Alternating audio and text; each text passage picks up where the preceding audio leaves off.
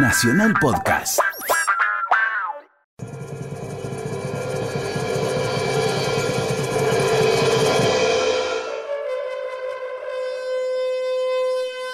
En el calendario mapuche, el año comienza el 24 de junio.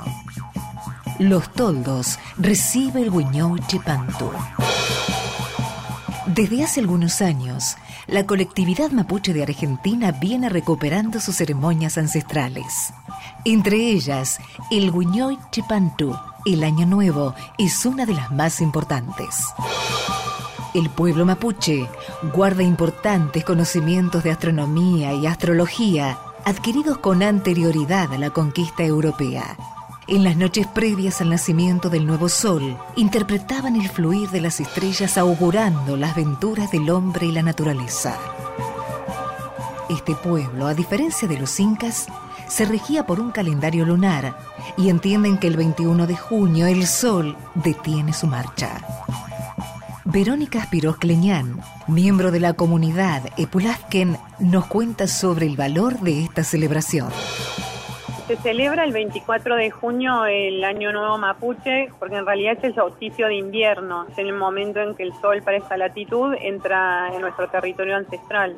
Siempre se hizo, el tema es que en un momento, digamos, se dejó de celebrar por la persecución de la Iglesia Católica y por la prohibición que hizo el Estado argentino para que el los pueblos originarios siguiéramos reproduciendo, digamos, nuestras propias usos y costumbres. Específicamente en los toldos nosotros empezamos a celebrarlo como un proceso de remapuchización a partir del 2000.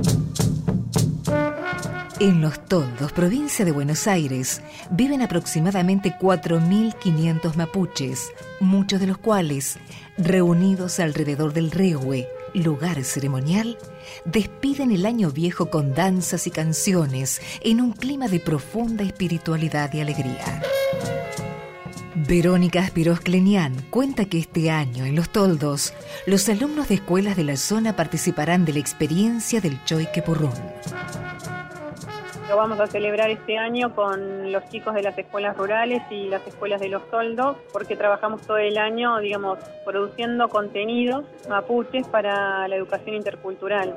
Cuando baja el sol del 23, se despide al sol que se va, del viejo ciclo que termina, y durante toda esa noche nosotros, además de comer comidas este, mapuches, pasamos toda la noche, digamos, al lado del fuego. Y los mayores transmiten su conocimiento y generalmente se hacen actividades para los más pequeños. Como obviamente las escuelas funcionan de día, nosotros intentamos hacer una adaptación de ese festejo para el horario escolar.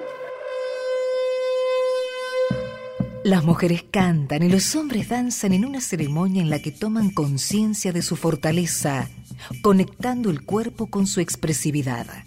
En estas danzas viven su respeto por los animales. Así imitan al choique, al guanaco, el puma o la mara, acompañados del ritmo del cultrún y el canto sagrado del tail. Como en toda fiesta de fin de año, en el Huiñoche Pantu se bebe y se come.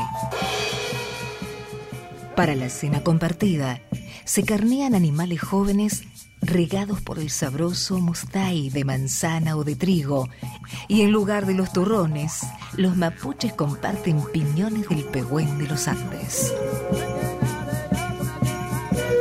Cada región tiene su historia, vos también podés contar la tuya. Escribí a historiasargentinas.radionacional.gov.ar esta historia la escribimos juntos. Radio Nacional, la radio de todos.